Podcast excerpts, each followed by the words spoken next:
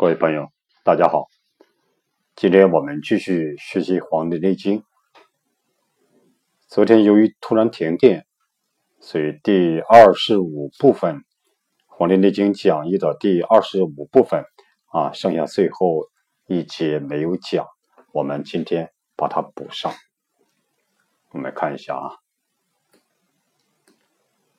逆之则伤肺，冬为孙泄，奉。藏者少，这个逆，王冰说，为反行下令也。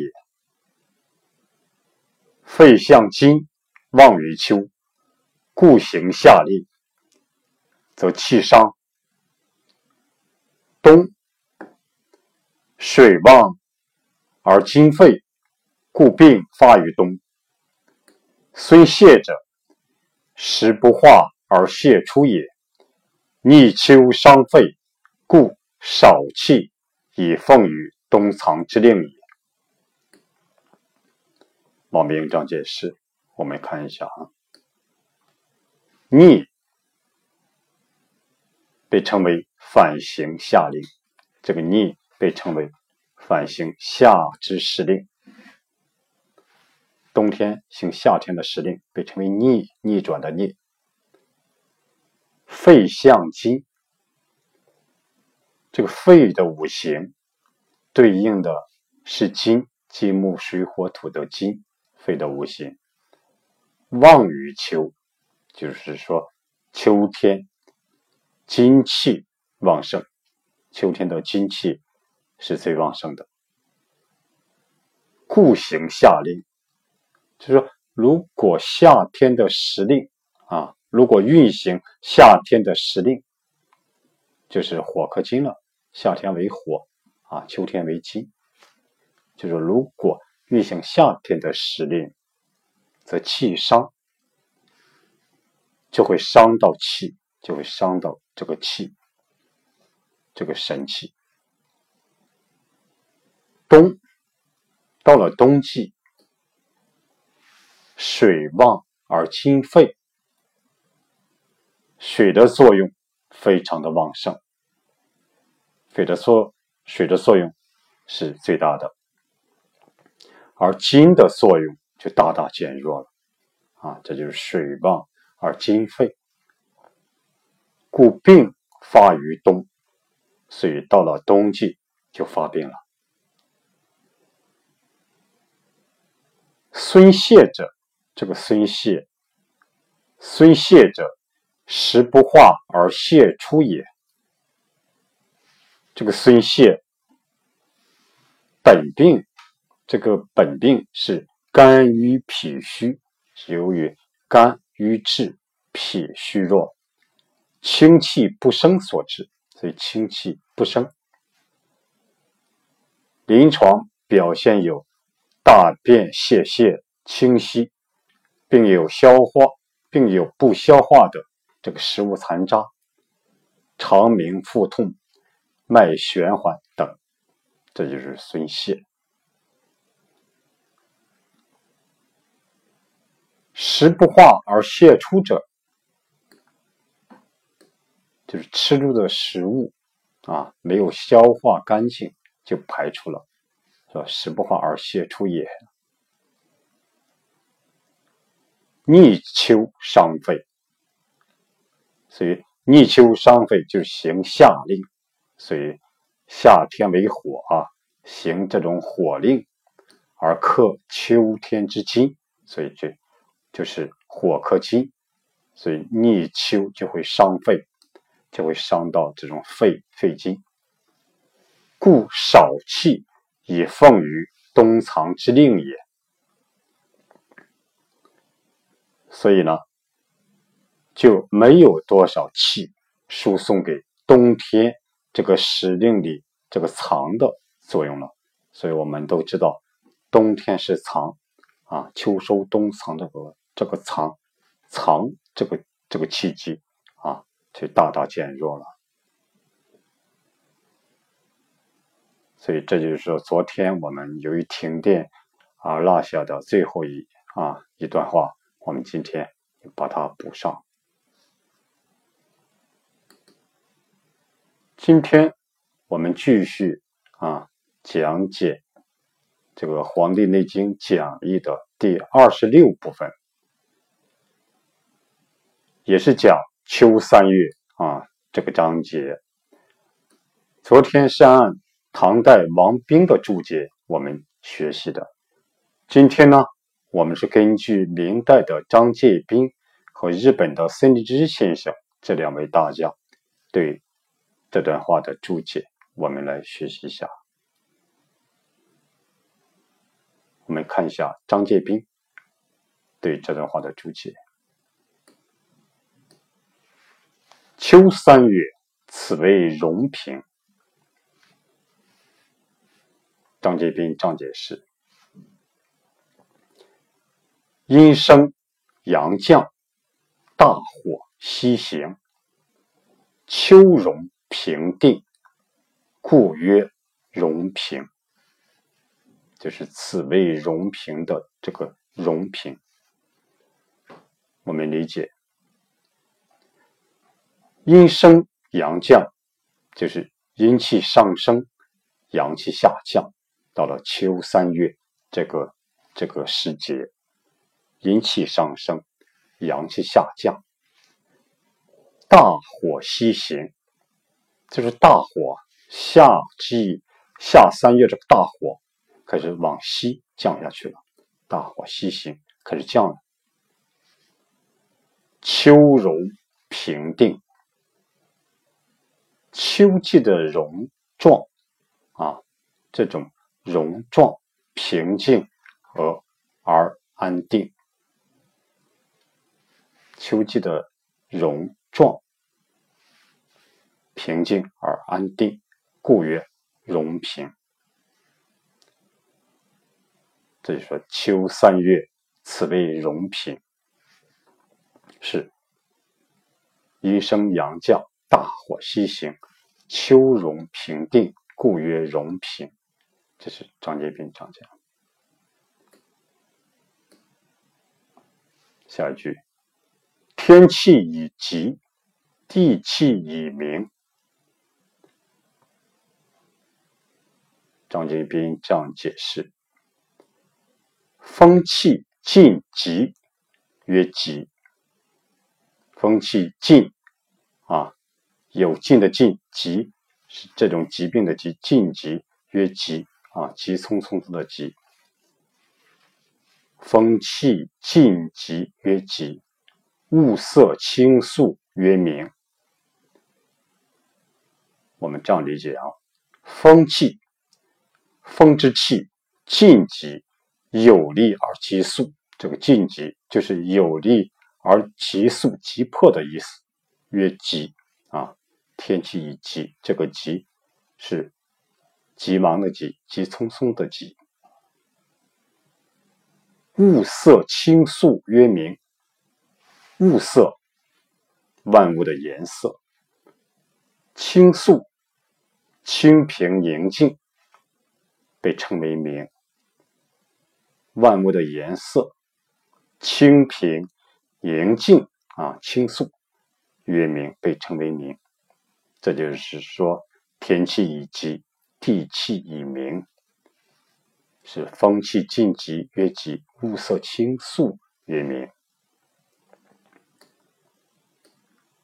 下句：早卧早起，与鸡俱兴。张杰斌张解释：早卧以避初寒，早起以从心爽。我们这样理解：早卧就早早的上床卧床，上床休息，卧床休息，以避开以避开出生的寒气。早卧以避寒气，以避开出生的寒气。早起以从心爽啊，早上早起以跟从新鲜清爽之气。早起以从心爽，早起，跟从新鲜清爽之气。这就是说，早卧以避初寒，早起以从心爽。下一句，使志安宁，以缓秋行。章节编章节是：阳和日退，阴寒日生，故故欲神志安宁，所以必肃杀气，所以必肃杀之气。故欲神志安宁。所以必肃杀之气，这样怎么理解啊？阳和日退，就是温暖和谐啊，温暖和煦的这种之气，每天都在减退。因为秋季啊，秋三月了啊，这种阳气温暖和煦和谐啊，这种。这种之气每天都在减退，阴寒日生，阴冷寒凉之气每日都在上升，都在增加。故欲使神志安宁，所以必肃杀之气。所以呢，要使神志安宁，来避缓肃杀之气。所以说，秋季就是说。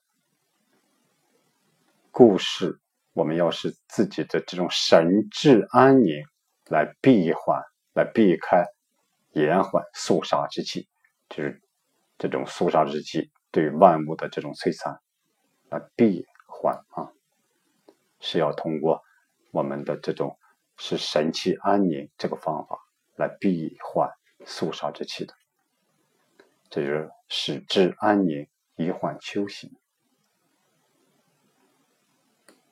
下句，收敛神气，使秋气平，无碍其志，使肺气清。张杰斌这样解释：皆所以顺秋气，欲使肺经清净也。我们这样理解：皆所以顺秋气。这些都是顺应秋天之肃杀之气，皆所以顺秋气，这些都是顺应秋天之肃杀之气，欲使肺经清也，而使肺经之气达到清净。这就是说，收敛神气，使秋气平，无碍其志，使肺气清啊。张节并解释：皆所以顺秋气，欲使肺经清净也。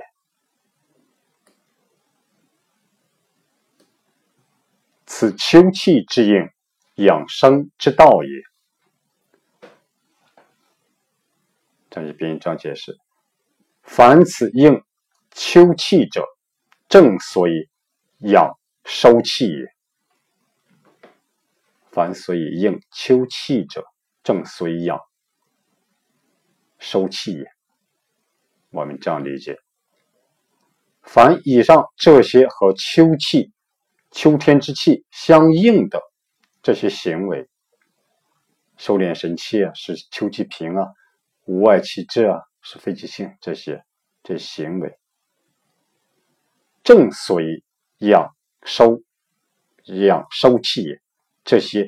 都是养秋气这个收的，秋收的这个收的，都是养秋季这个收的。所以说，此秋气之应，养生之道也。逆之则伤肺。冬为孙泄，奉藏者少。张杰斌这样解释：肺属金，旺于秋，秋湿所养，故伤肺。肺伤，则肾水失其所生，故当冬令而为肾虚孙泄。孙泄者，水谷不分而为寒泄也。秋收既逆，成收气而冬藏者少矣。我们这样理解：肺属金，人体之肺，五行对应的是是金，金木水火土的金，旺于秋，秋季旺盛。这个精气，秋季特别旺盛。秋失所养，就是说失去对秋的滋养的话，故伤肺，所以就会把我们人体的肺脏给伤害掉。肺伤，则肾水失其所生。如果这个肺被伤，那么生生。那么生肾水的源泉就失去了。金生水啊，金为肺，肾肾为水，所以说，当肺被伤的话，这个金被伤的话，那么生肾水的源泉就失去了。故当冬令而为肾虚孙泄。所以到了冬季这个时令，就成为由于肾虚引起的孙泄病了。由于肾虚引起的孙泄病了。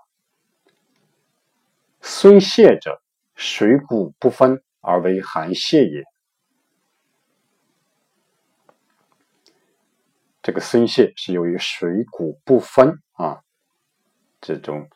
肠胃里面的水谷不分啊，而为寒泄也啊。它这种排出的水谷不分而成为寒泄。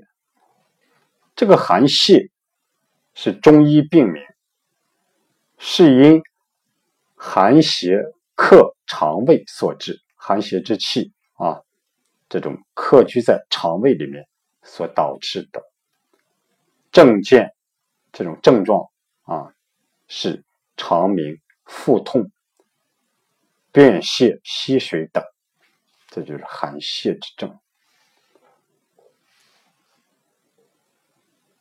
秋收气逆，秋气之气被逆、被逆转，成收气而冬藏者少矣。承接这个收，承接这个收气而冬藏的藏。这个气就少了，所以成收气而冬藏者少矣。承接这个收气而冬藏的这个藏就少了。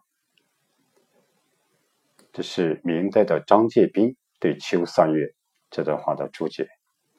我们再看一下日本的森立之先生对《秋三月》这段话的注解。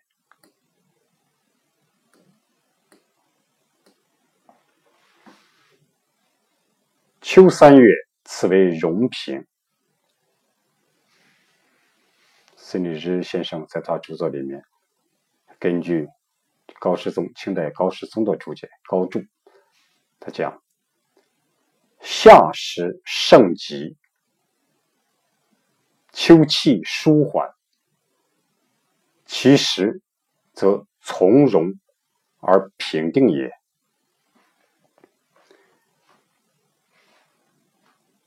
圣济经注云：“容而不破，平而不偏，是谓容平。”此说此是。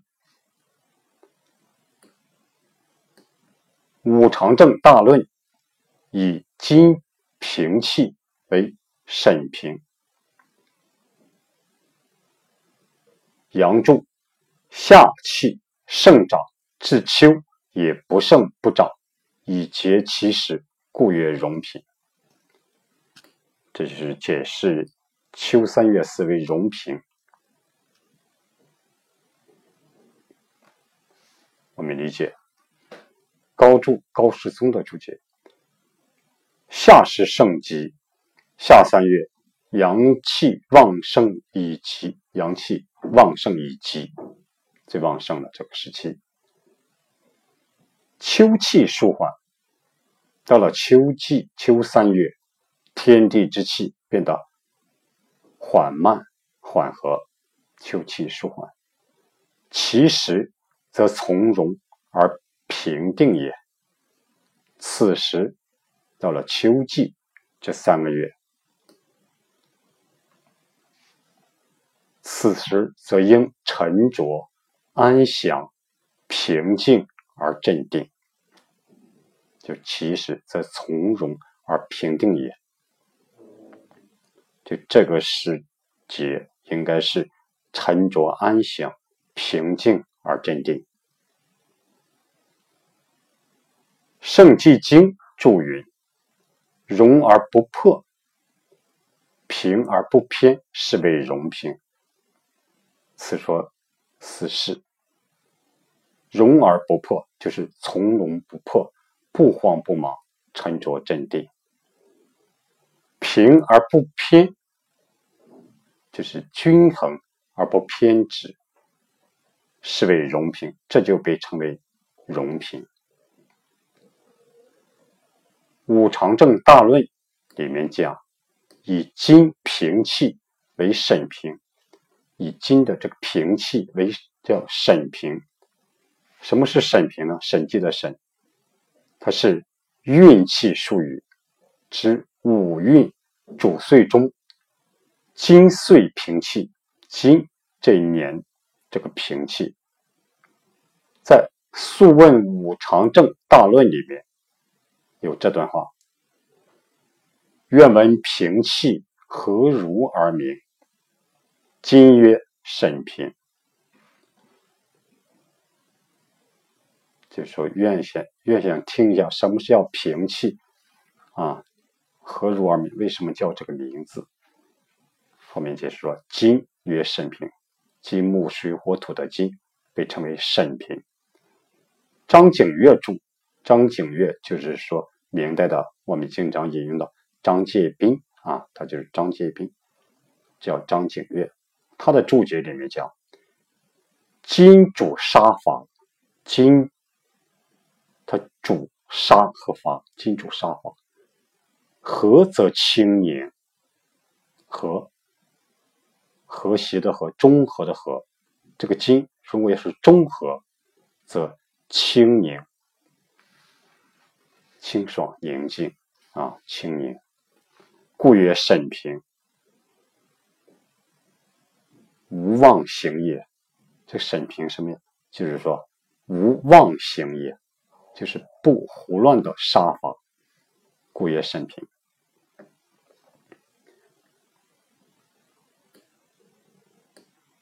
孙之之先生根据杨善上的这个杨善善的注解啊，杨注，他讲：夏气盛长，至秋也不盛不长，以节其实，故曰荣平。我们理解。夏气盛长，就夏之阳气旺盛的生长；至秋也不盛不长。到了秋天，到了秋季，阳气不长了，也不旺盛了，也不长了，以结其实，使万物结成果实。由于说这种秋季阴气开始上升，啊，阴气升级，阴结实，所以说有阴气的作用，万物开始结成果实，这就以结其实，故曰容平。所以这被称为容平。这孙立之先生根据这个这个高士宗啊、杨杨山上他们注解，他讲的。秋三月，此为荣平。《内经》下一句：“天气已极，地气已明。”孙立之先生讲，根据《月令孟秋》这部书，这里面讲，天地始肃，不可以盈。我们这样理解，《吕氏春秋》上说：“天地始肃，不可以盈。”这个是输赢的赢，什么意思呢？即是告诫人们，秋天不能骄盈、骄傲、盈，这个是盈满的盈，是要收敛的季节。就天地始肃。刚开始升起肃杀之气，不可以赢啊，不可以这种骄赢啊，这种骄傲、骄满，这种啊过于骄骄迎，所以是要收敛的季节。杨仲、杨上善的注解，他讲：天气急者，风。风清气凉也，天气急者，风清气凉也；地气明者，山川景静也。天气急者，天气急，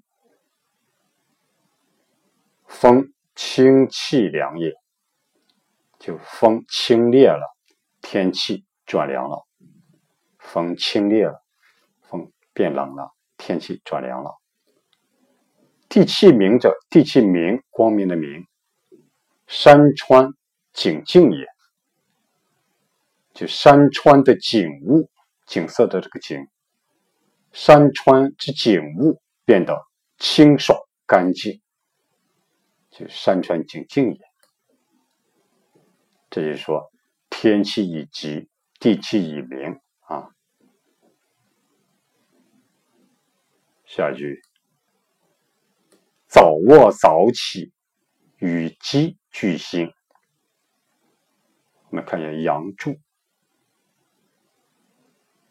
杨柱杨善上注解：秋至三月，主肺脏，受太阴用事，阳消阴息，故养阴者，与鸡俱卧，顺阴息也。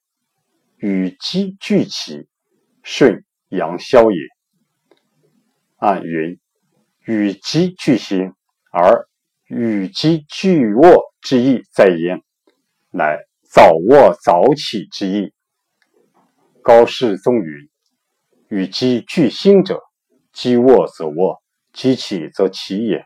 暗合阳柱。就是说。早卧早起，与鸡俱兴。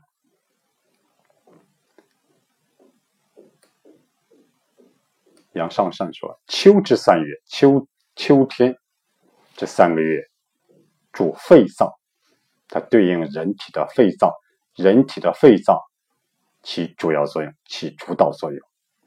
这时候是最旺盛、最强盛的，受太阴肺用事。”受太阴肺经啊，受太阴用事，手太阴就是手太阴肺经啊，对应人体肺脏。阳消阴息，阳消消退，阴息这个休息的息，这个息前面我们学过是长的意思。阳消退了，阴开始生长，这叫阳消。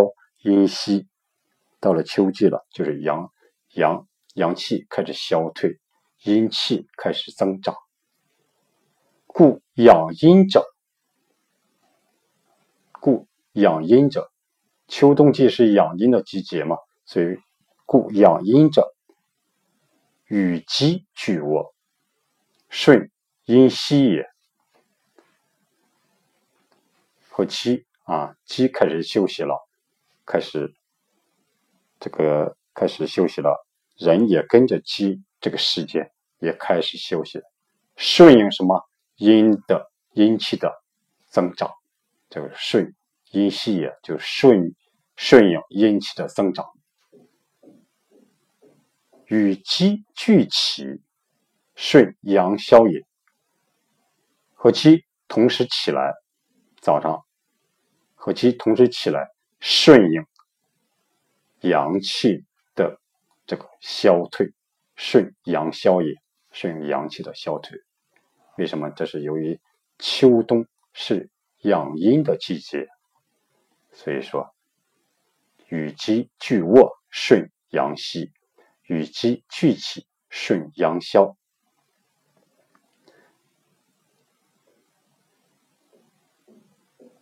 按云与鸡俱兴，而与鸡俱卧之意在焉，乃早卧早起之意。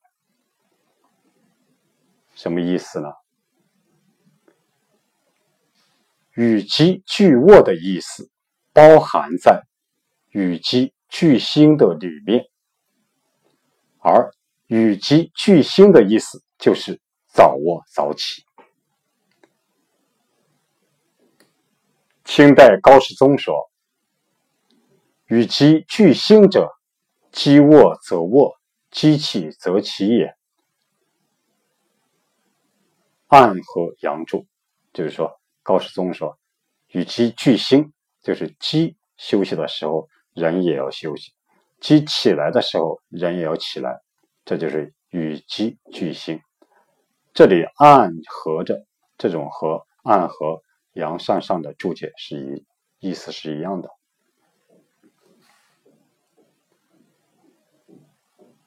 内经》下一句：“使志安宁，以缓秋行。”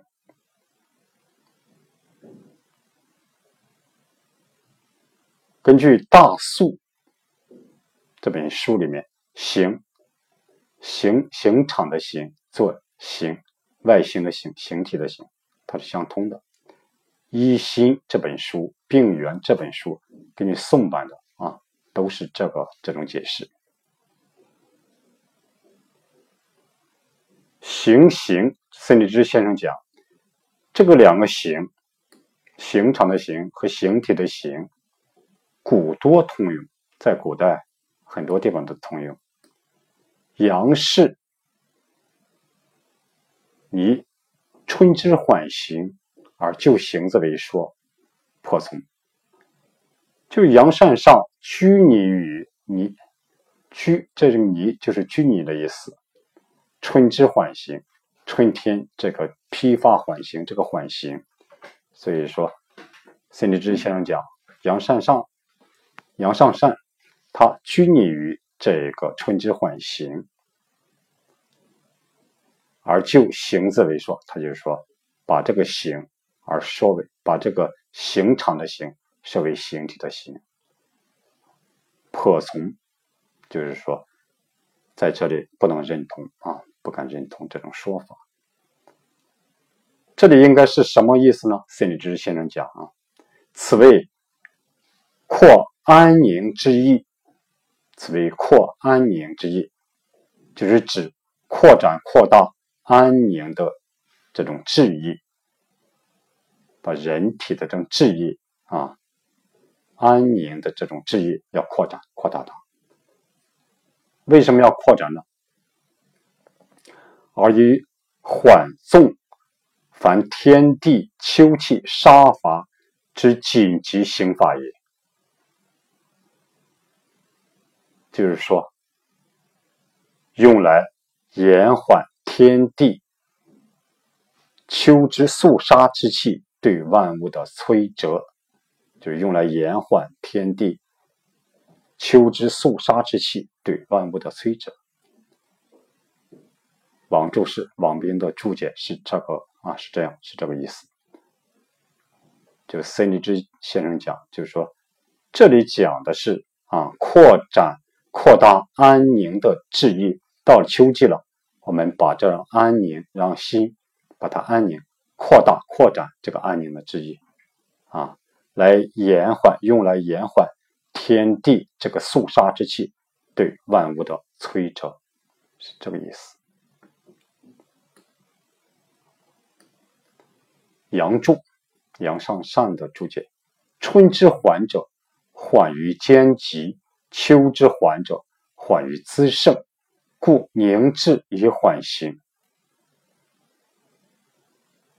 春之缓者，啊，春天这个缓，缓于坚极，是吧？缓于冬气的这个坚硬和急促，缓于坚急。这个坚急就是冬气的坚硬和急促。秋之缓者，秋天这个缓是缓于夏气的众多和旺盛。秋之缓者缓夏天的这个夏之气的众多和旺盛，故凝滞以缓行。所以呢，是志意宁静来延缓秋气的肃杀对万物的摧折。所以使志意宁静来延缓秋气的肃杀对万物的摧折。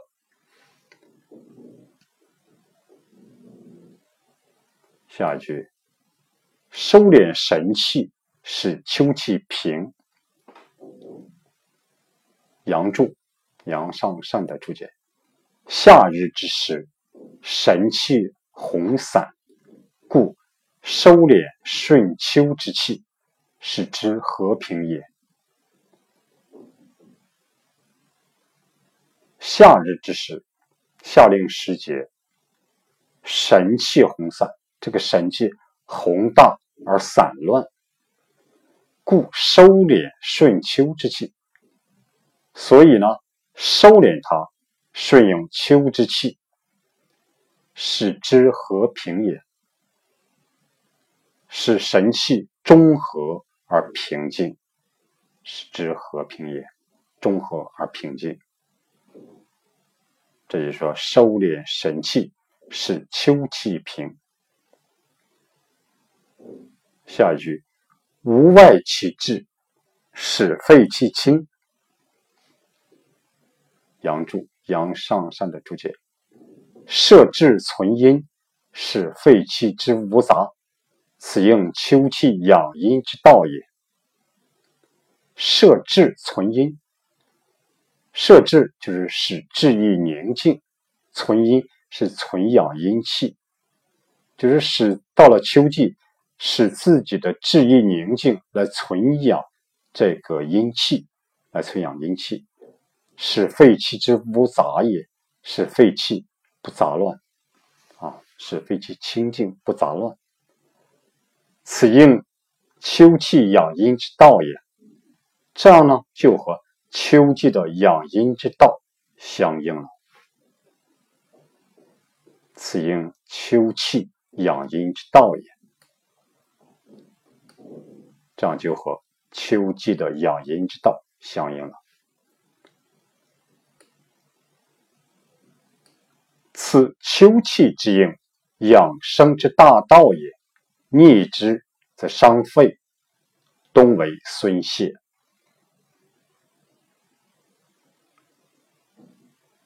孙立之先生这样讲啊：孙，左边一个西，右边一个实，只念孙，为。水洗饭也，水洗饭为肠胃有风，肠胃有风，水谷不化而出也。水谷啊，没有消化干净而出来，水谷不化而出也。这孙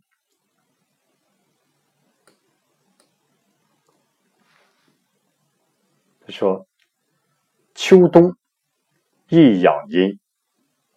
今逆秋气，则肺经不清，湿邪内入，故至冬肾水用事之时，而作孙泄、食不化之症也。所以说，秋冬应该是适宜于养阴、养人体之阴气。今逆逆秋气啊，逆着逆着这个秋气。则肺金不清，逆秋气就是说行夏令啊，行这种火火火令，所以说秋为金，夏为火，这就火克金，所以叫金金逆。这样的话呢，就肺金不清，肺肺精气啊不清，清是。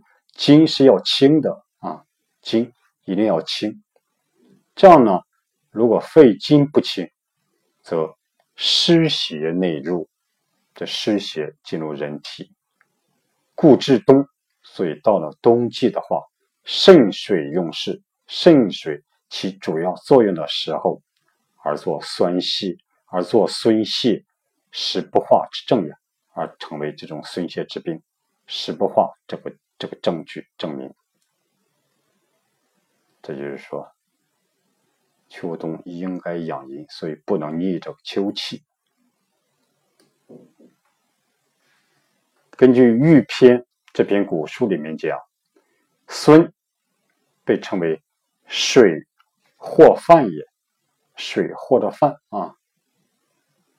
他说孙是水或饭也。